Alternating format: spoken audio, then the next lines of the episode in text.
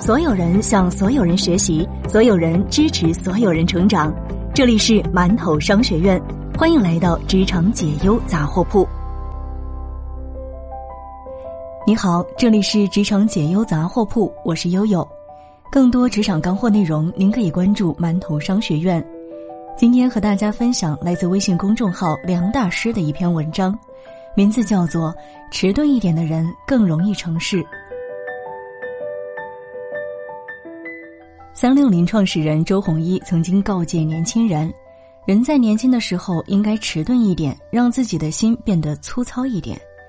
这话貌似鸡汤，但他本人就是这样践行的。我有一个朋友，前三六零高管周鸿祎身边的人，他对我说：“周鸿祎最令人敬佩的就是一个‘钝’字。”早在一零年三 Q 大战时，三六零推出了大杀器三六零 QQ 保镖。掐死了 QQ 的所有广告，随后被人以非法外挂和刑事犯罪告到了公安部，三十多个警察将三六零的总部包围。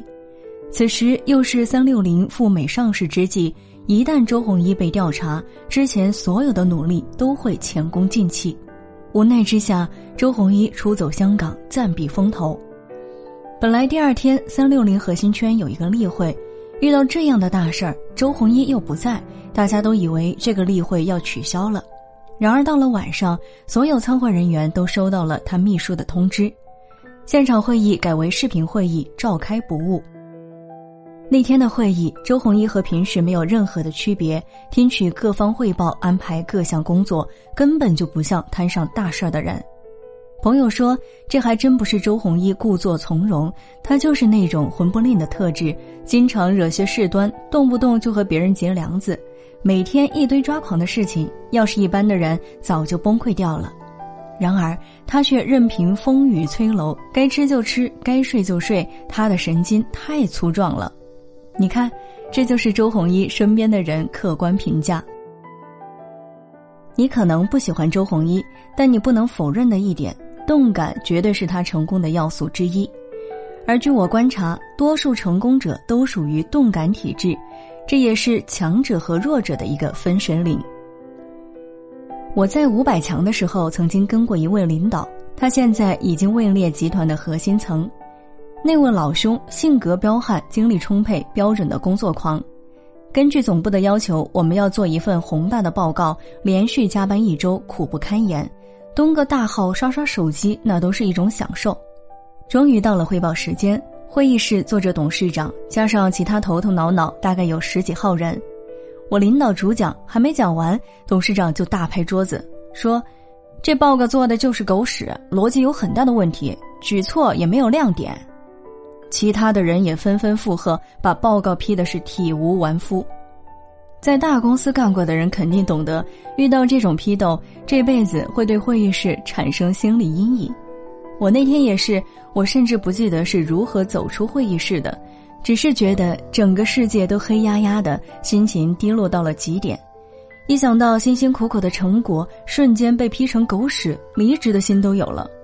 当时真希望领导说一句：“算了，今天不加班了，休息一天。”然而，我被他叫到小格子间，只受到两句安慰，又开始和我探讨如何修改报告。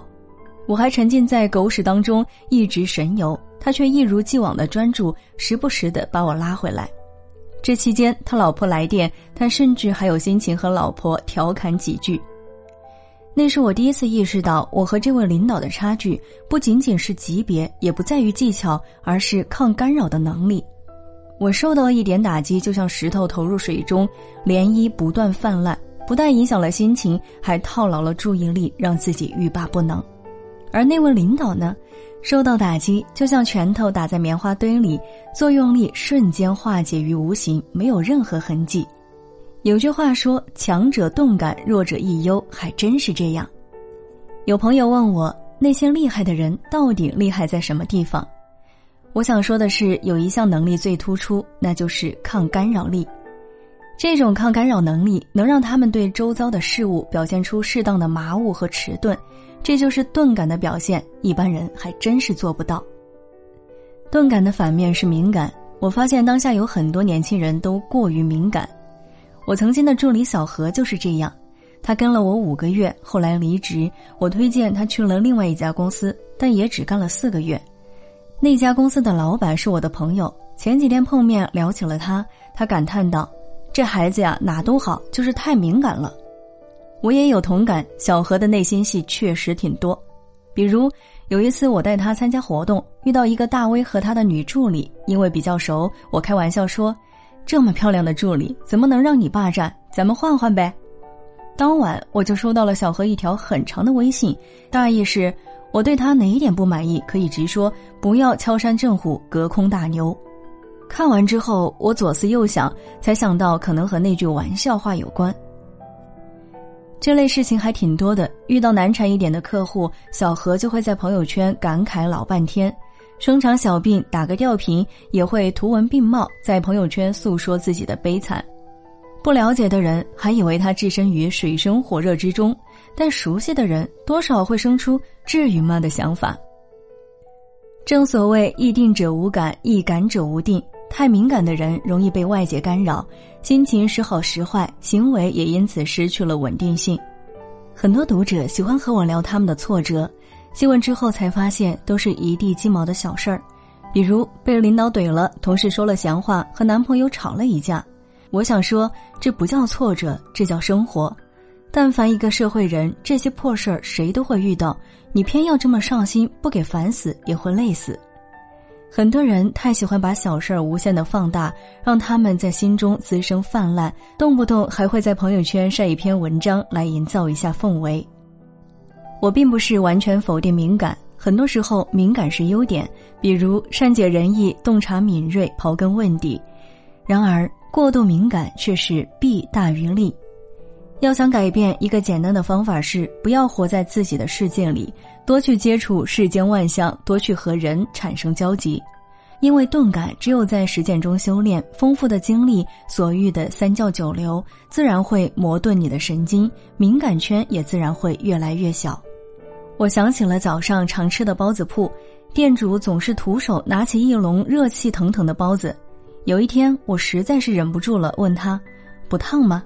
他笑了笑说：“拿多了就不烫了。”好的，以上就是今天和大家分享的全部内容，感谢您的收听，我们下期节目再会。